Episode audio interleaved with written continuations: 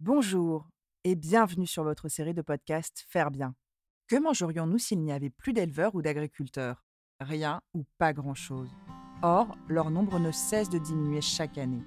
Certains acteurs se mobilisent déjà pour faire bien, préparer la relève et faire face aux enjeux de demain. C'est pourquoi, à travers ce podcast, nous proposons de partager tous les 15 jours notre vision de l'agriculture biologique, mais aussi de vous faire découvrir le beau métier d'éleveur, la génération future et tous ceux qui pensent l'agriculture de demain autrement. Au programme, rencontres, innovation et immersion. Bienvenue dans ce podcast Faire bien. J'ai fait des études supérieures, à l'époque ça se faisait pas trop, trois ans, et j'avais qu'une envie, c'était de revenir à Vouilly. On m'aurait dit, tiens, euh, il y a une ferme dans le Gers, tout ça, euh, je pense que j'aurais fait autre chose. hein. C'est parce que j'étais attaché au lieu. Non, le, le paysage, aller chercher les vaches le matin, dans la, dans la fraîcheur pour les traire. Mon papa, il a arrêté en, en 70, hein, le 31 décembre 69. Il était en bio sans le savoir, en fait. Là, aujourd'hui, euh, quelqu'un me dit, tu travailles encore à 77 ans? Je dis oui, puis, puis je dis, tiens, ça, ça me va bien. En chambre d'hôte, ça nourrit pas son homme, c'est plus contact. On rencontre des gens formidables.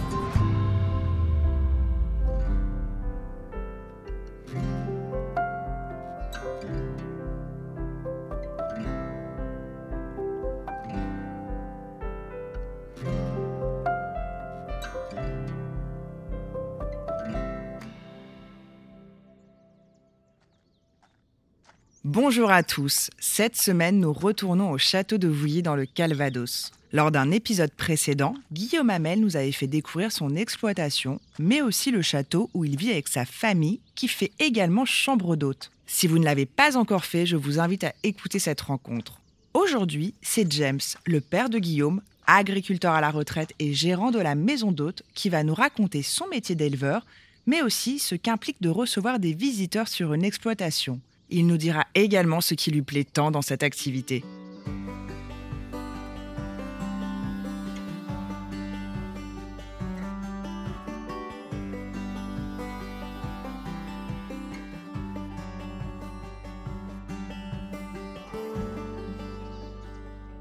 James, je veux bien que vous me racontiez un petit peu vous aussi votre activité d'agriculteur. Ça vous va si on redescend? Tu fais attention à l'escalier qui peut être glissant.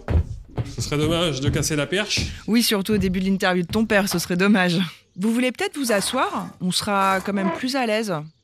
Alors, vous étiez agriculteur aussi. Oui. En gros, vous avez pris votre retraite et après vous vous êtes dit, tiens, si je faisais autre chose. Euh, oui, en fait, c'était commencé avant hein, le tourisme. Ah oui, en 1980. 81, Ah oui Et donc, revenons un peu au château. Vous l'avez toujours connu, je crois. je suis né à la maison. Je suis né le 4 octobre 44, la libération. Et, et donc avant, ben, il y avait tout, tout le système de presse américaine qui était là. hein. Et ensuite, il y avait les services euh, moins connus, mais euh, logistiques américains. Donc il y avait beaucoup de James. Donc mes parents entendaient souvent ce prénom-là. Ah, c'est pour ça que vous appelez James.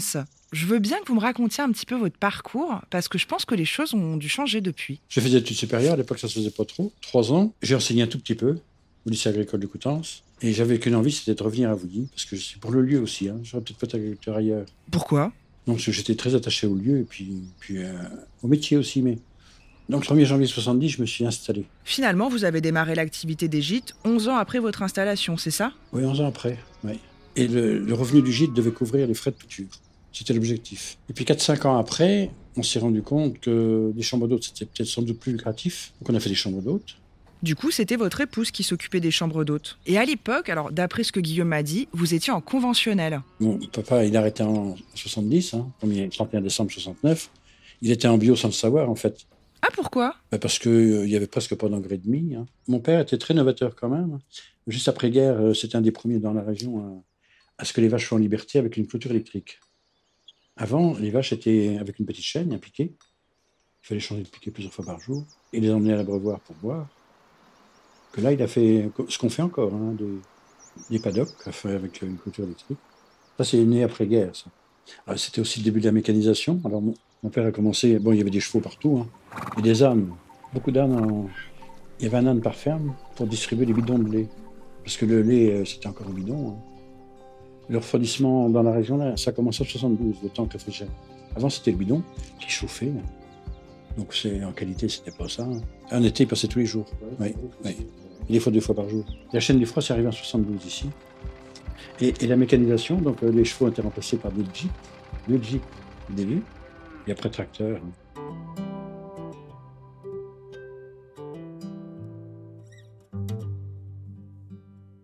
Alors, en fait, on était quasiment sur du bio avant à l'époque de votre père. Alors, qu'est-ce qui s'est passé? Il y avait peu de rendement à l'hectare quand même. hein. La France avait du mal à nourrir euh, sa population. Enfin, comme tout le monde, là. Commencé à faire du maïs en 70, une fois installé. Donc là, vous êtes passé en conventionnel. Bien plus, oui. Et on se posait pas trop de questions. On, avait, on mettait des produits chimiques dans, dans le maïs qui marchaient bien, des herbages, tout ça.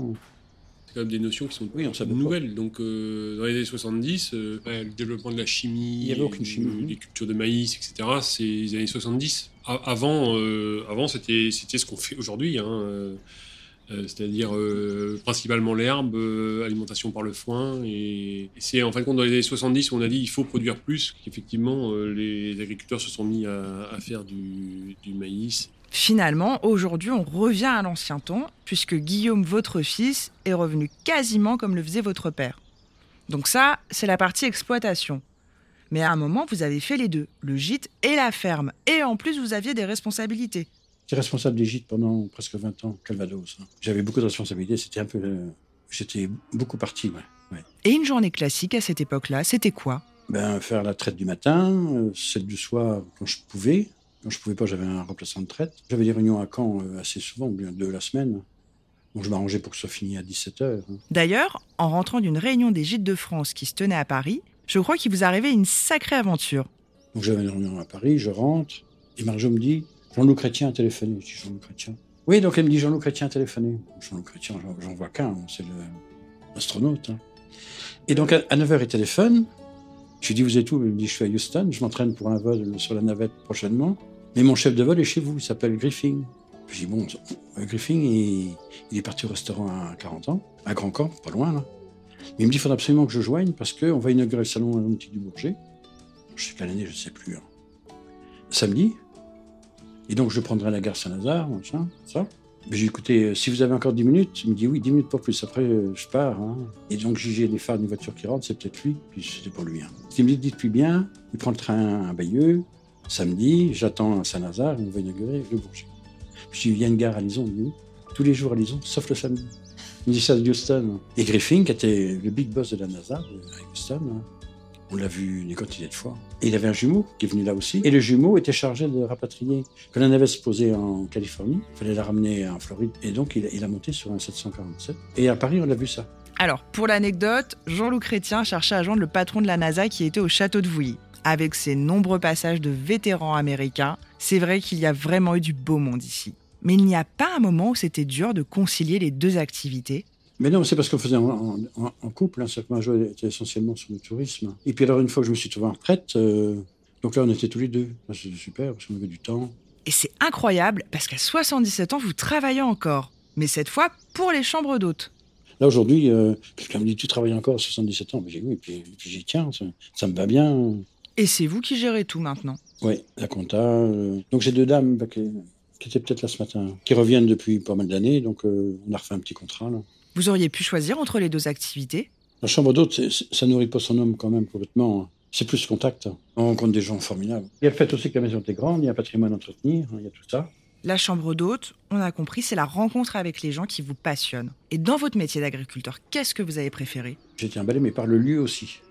On m'aurait dit, tiens, euh, il y a une ferme dans le Gers, tout ça, euh, je pense que j'aurais fait autre chose. C'est parce que j'étais attaché au lieu. Non, le, le paysage, le... aller chercher les vaches le matin, dans la, dans la fraîcheur pour les traire. Mais Il y, a- il y a aussi quand même, qu'on, alors c'est, c'est très prenant, hein, parce qu'il y a 7 jours sur 7, 14 traites par semaine, mais on tenait quand même à avoir une certaine qualité de vie, à voyager. On prend pas de vacances, mais on fait- on fait des voyages. C'est pas pareil. Et, et donc pour ça, ben, euh, remplacement, tout ça, c'est, c'est pas simple, on se faisait remplacer. hein. Si tu veux, c'est un métier où faut que ça plaise. Il faut que ça plaise. Bon, aucun doute, James est passionné. Nous allons continuer cette discussion à table autour d'un bon repas. Parce que je peux faire des gésiers, moi. hein,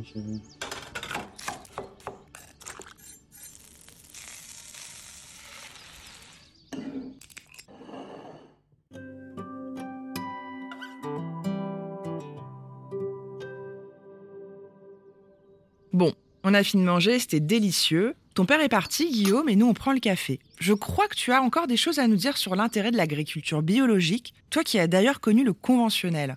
Je suis un pur produit conventionnel, c'est-à-dire que j'ai été formaté comme beaucoup. Euh, j'ai fait des études agricoles euh, où on a appris à, utiliser euh, la chimie, les engrais, etc., etc., et où il y avait en fin de compte qu'un discours qui était en fin de compte appliqué ce qu'on vous vend et produisez et plus vous produirez, plus ça ira. Bah, effectivement, quand on s'installe, on applique ce genre de choses. Il faut remettre aussi dans le contexte, hein, c'était il y a 25 ans, et 25 ans, euh, la bio, c'était quand même... euh, on avait quelques bio qui avaient les cheveux souvent longs et qui étaient barbus euh, sur le plateau du Larzac. Et en fin de compte, on s'est rendu compte qu'on était... hum, À un moment donné, on, arrive dans un, dans un mur, c'est-à-dire qu'il faut toujours produire plus. Eh bah, tout a des limites. La chimie, on commençait à parler des problèmes de santé, etc., etc. Et donc, pendant 15 ans, on n'a fait que du développement. on a augmenté le nombre de vaches, on a agrandi le bâtiment, euh, toujours dans une perspective de produire plus. Et à partir de 2010, on s'est dit, il faut pas produire plus, il faut produire différemment. Donc, on a commencé à réimplanter de l'herbe. Moi, je suis passé en bio essentiellement pour deux raisons. Une, une première euh, financière, c'est-à-dire qu'on sur une exploitation laitière conventionnelle, on, brassait beaucoup d'argent. Et en fin de compte, quand on fait la différence entre ce qu'on brassait et ce qu'on récupérait vraiment pour vivre, euh, à la fin, on se rendait compte qu'il n'en restait pas lourd, parce que les engrais sont chers, pas toujours la même chose, hein, la chimie est chère. Et puis ensuite, euh, parce que euh, on avait des enfants qui avaient 7, 8, 10 ans et qui commençaient à parler de reprendre l'exploitation et qu'on ne se voyait pas euh, leur expliquer comment fonctionne un, un pulvé en se disant euh, tu es déjà parti dans un système. Et tu te dis euh, bah, on va essayer quand même de ne pas euh, reproduire ce schéma-là la génération d'après pour nos propres enfants. Et donc on s'est dit ben, comment on peut faire pour arriver à vivre correctement et pouvoir se passer de la, la chimie. Et effectivement dans ce cas-là il reste la bio pour la production laitière axée sur le pâturage. Et puis après bah, trouver une entreprise qui qui valorise et qui paye correctement ses producteurs. En bio, j'ai aucun regret. Ça, c'est sincèrement. Alors, des fois, on se gratte la tête, hein, parce que quand, euh, tu as une année de sécheresse et que tu sais pas si tu vas avoir assez de bouffe pour nourrir tout le monde, etc. euh, mais, euh, mais en conventionnel aussi, tu as plein de problèmes. Puis moi, sur les 150 hectares, j'en ai 140 hectares qui sont implantés comme ça. Donc, ça veut dire que tu n'as pas besoin d'engrais. Tu n'as pas besoin de chimie non plus, parce que c'est des prairies qui sont quand même relativement productives et du fait que tu es sur des multi-espèces, c'est-à-dire que tu as au moins 8 variétés différentes de raies ça pousse tout le temps. Et puis, c'est aussi des foyers à biodiversité qui sont extraordinaires parce que euh, c'est plein d'insectes, c'est plein. Alors, plein d'insectes, ça veut dire aussi que c'est plein d'oiseaux. Et on le voit aussi avec euh, bah, tout ce qui est, on va dire, gibier, euh, type lièvre, C'est fou, donc ça a un vrai impact. complètement. Tout ça grâce à l'absence d'engrais chimiques et de pesticides. Incroyable. c'est un produit sain et il y a aussi quand même cet effet euh, sur l'environnement. Aujourd'hui que la bio est un petit peu malmenée parce que effectivement euh, il y a des prix qui paraissent euh, chers, il faut savoir que les rendements sont plus faibles. Du fait qu'on est quand même un petit peu moins productif que sur les systèmes productivistes, effectivement il faut, il faut un prix qui soit un petit peu plus cher. C'est pas anodin d'acheter de la, la bio et encore plus dans l'équitable où effectivement ils peuvent être garantis qu'il y a une partie de, de l'effort financier on va dire qu'ils font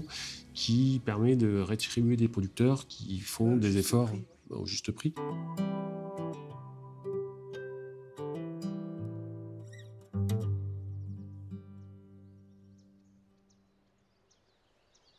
Acheter bio, ce n'est pas seulement acheter un aliment sain, mais c'est aussi acheter responsable et soutenir nos éleveurs. Alors, l'interview touche à sa fin, je commence à préparer mes affaires et quand je reviens de la voiture, Guillaume est au téléphone. Tu veux voir un village? Ah bon, il y a un village? C'est laquelle? Ah, dans le champ C'est bon euh... Ah, mais non, parce que j'ai... On, est... on était en train d'enregistrer. Elle, elle a fait quoi? Elle est dans le champ, la vache? Je peux venir avec toi? Guillaume me fait un signe positif, je le suis. D'accord, on va, on va venir voir. Bon, bah, je... on va voir la vache. Euh, c'est une vache que j'aime bien, c'est pour ça. Bonjour monsieur. On va passer par là. Ça glisse Là, il aurait fallu les bottes. Là, j'ai pris mes chaussures de sport et je vais me faire défoncer par ma femme. J'ai une vieille vache qui est vraiment sympa en plus. Lucky, viens là Lucky, laisse-la tranquille. Il est né il y a combien de temps? Là, il y a, il y a 10 minutes, là. C'est génial Elle est belle. Ouais, le village était un peu dur, donc tu vois, quand c'est comme ça, on les laisse, euh, on les laisse tranquilles avec, euh, avec le veau pendant une journée, une journée ou deux. Et là, dans 20 minutes, il va, 20 minutes, une demi-heure, il sait, na- il sait marcher. Dans 10 minutes, il est sec. Bon, là, il y a un peu de vent, donc euh, il va avoir séché. Il va savoir marcher, et dans un quart d'heure, euh, ouais, une, demi-heure, on va dire, il va commencer à téter. Quoi. Le chien, sait qu'il faut pas approcher. C'est hyper émouvant, je trouve. T'as ça, et puis, et puis, puis c'est là que tu te dis, mais comment il sait qu'il faut aller chercher le lait euh, à l'arrière de, de- de- de la vache quoi? Et ça, ça me fait quand même. ça m'interpelle.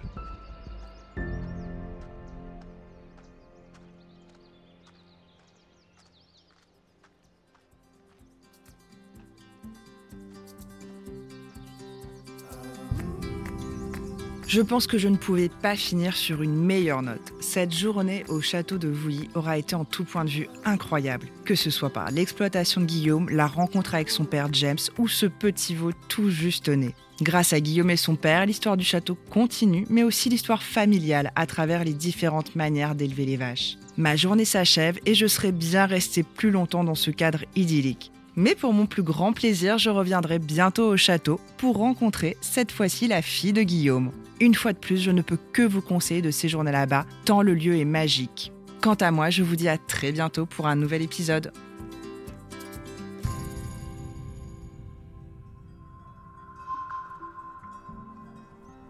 Vous avez aimé ce podcast? N'hésitez pas à nous laisser un like ou un commentaire sur votre plateforme préférée. Et pour ne manquer aucun épisode, abonnez-vous. À bientôt